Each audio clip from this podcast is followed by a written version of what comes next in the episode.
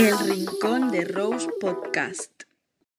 Hola a ti que me estás escuchando. Muchas gracias por reproducir este podcast. Me presento, yo soy Roselyn. Primeramente, quiero decir que este podcast para mí representa mis vivencias y no será más que un rincón de ocio propio y desahogo que he querido compartir con todos vosotros. Aquí hablaré sobre temáticas actuales que me pasan a mí y cómo las vivo yo teniendo 19 años, ¿no? Espero que podáis ir conociéndome un poco más a través de los diferentes capítulos que vayáis escuchando de, este podcast. Bien, hoy os voy a hablar sobre los amores platónicos, porque ¿quién no ha tenido o quién no tiene uno? Se define el amor platónico como un sentimiento de amor idealizado. Este se caracteriza por ser irrealizable o no correspondido. El término platónico deriva de la antigua Grecia, de la filosofía de Platón. Este bautizó esta idea en su obra El banquete. En ella, Platón hablaba de amar a las formas o las ideas eternas, todo aquello inteligible y perfecto. Admirar a una persona, amar su forma de ser e idealizar su relación con él o ella. Normalmente se le suele abstraer el elemento sexual al término amor platónico, aunque en mi opinión este no es importante, cuando tú pues decides si una persona es un amor platónico para ti o no. Para mí un amor platónico, crash, crush, crush, como lo queráis llamar, es toda aquella persona por la que tú sientes un afecto romántico y ésta simplemente pues no puede corresponderte. Muchas veces no es que no llega a corresponderte, sino que incluso es secreto y nunca llega a enterarse de tus sentimientos porque tú pues no decides transmitírselos. Como dije antes, todos tenemos un crush. Un amor platónico, un crush, como lo queráis llamar, de nuevo. Y yo me incluyo. Yo tengo un crush. Yo mi crush lo conocí en una app a mediados de abril del 2019, si mal no recuerdo. Y fue ver su foto y sentir un flechazo instantáneo. Es como cuando se sube una persona muy guapa al autobús y a ti te gusta y tú piensas, Buah, yo estaba destinada o destinado a conocer a esta persona. Y al final no le vuelves a ver nunca más en tu vida. Pues fue lo mismo que yo sentí en ese momento. Fue un sentimiento muy raro desde el principio. Y no fue hasta el verano del 2020, es decir, el año pasado, que le conocí. Y a mí me pareció un chico pues de lo más encantador. Hasta allí todo bien, ¿no? El problema vino después.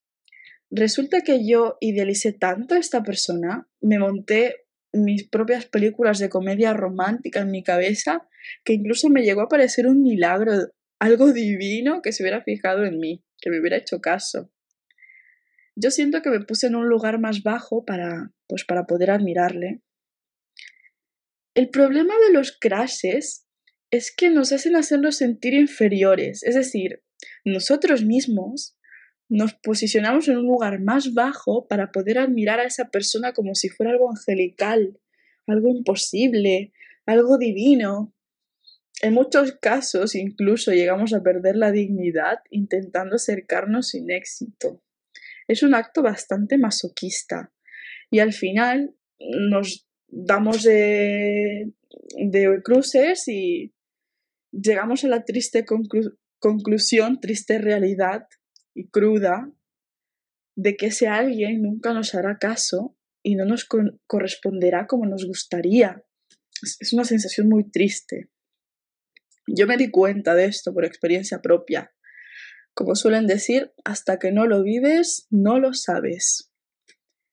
Yo pues voy a seguir contando lo que pasó después de quedar con este chico, ¿no? Yo intentaba mantener una conversación normal con él, pero a él no se le veía con muchas ganas.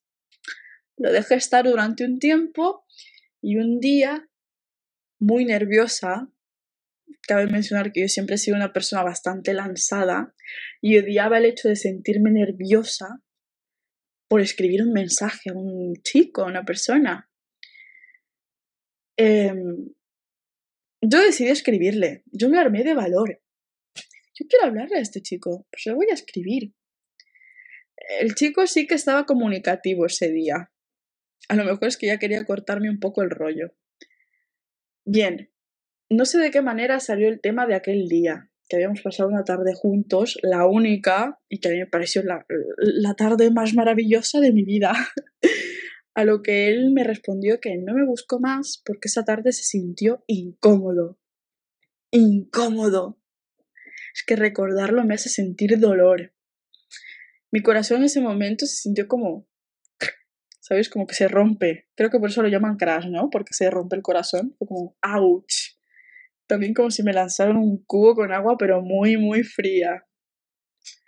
A día de hoy, no os voy a mentir, pero odio escuchar la palabra incómodo, porque me transporta a ese momento en el que leí ese mensaje.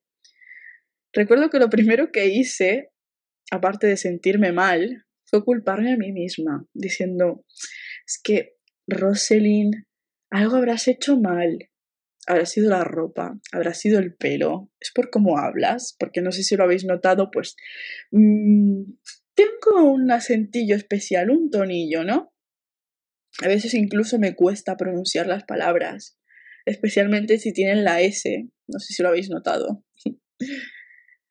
incluso me volví a preguntar a mí misma, eh, ¿es porque soy extranjera? Esto es otra historia que merece la pena escuchar. Si queréis, hacedmelo saber porque es otra historia genial de mi adolescencia temprana.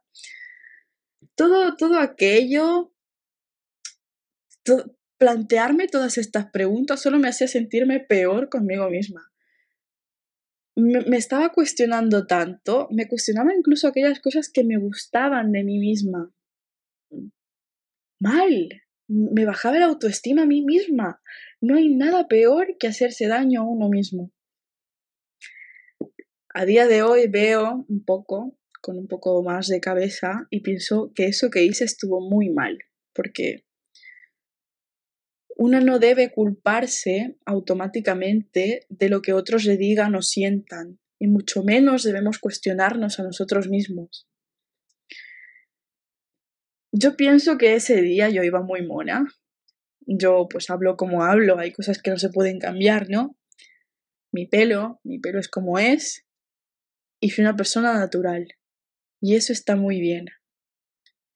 Y es que cuando nos gusta a alguien, normalmente nos presionamos a nosotros mismos para ser a imagen y semejanza de lo que esa persona quiere, de lo que a esa persona le gusta, de lo que esa persona busca. Ese es otro gran error. Hay que ser natural.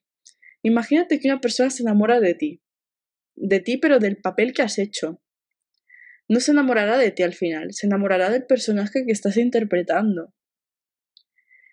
Eso solo llevará a una gran decepción. Hablando de personajes, yo quiero culpar a la literatura y a las películas por hacernos creer en un amor a primera vista, un amor idílico, de ensueño, la realidad es mucho más complicada que eso. El amor de hoy en día es muy complicado. Si queréis que en otro episodio os hable de cómo las películas afectan a nuestras percepciones del amor, también dejádmelo saber. Para resumir, yo diría que el amor platónico nos hace rebajarnos como personas, actuar como no somos e idealizar a una persona. Mi madre siempre dice, perdone por la expresión, cuando te enamoras de alguien, hasta su mierda te parece que huele bien. Y sí, no lo tengo comprobado, pero supongo que sí, ¿no? Así como hay mierda también, hay comportamientos de mierda que no deberíamos tolerar, ya sean nuestros o no. Yo no digo que el hecho de que te guste alguien está mal, yo critico la idealización que tienen estas personas y cómo hacemos que nosotros mismos perdamos autoestima y dignidad por alguien. Si vas a tener un crash, un amor platónico, recuerda no idealizarle, incluso aunque el término lo diga, ¿no? Si te va a gustar alguien, mejor dicho, no le idealices, no te rebajes. Si tienes el valor de hacerle saber tus sentimientos, acepta el rechazo, y si no, pues manténlo en secreto. Mm, igualmente puede ser muy bonito así, ¿eh? Por eso hay que aprender a querer sin ser querido. Esa es la gran clave de tener un amor. platónico, entre comillas, en alguien. Yo esto lo aprendí después de darme cuenta de que el tipo de afecto que yo sentía por este chico no era bueno, porque me estaba haciendo daño a mí misma. Hoy en día, después de habérmelo pensado mucho y después de haber reflexionado y aprendido muchas cosas, puedo decir que el tipo de, de afecto que siento por este chico pues es muy bonito. A mí pues me parece un chico encantador, me parece un chico muy mono, atractivo. Y es, es un afecto muy unilateral. Yo quiero que sea feliz. Y ya está, no espero que me quiera, sino que yo espero que esta persona sea feliz y quiera a alguien. Bien, Espero os haya gustado este primer capítulo. Muchísimas gracias por escucharme. No olvidéis seguirme en mi Instagram, arroba hey.roselyn, hey con H. y bueno, hasta el próximo capítulo.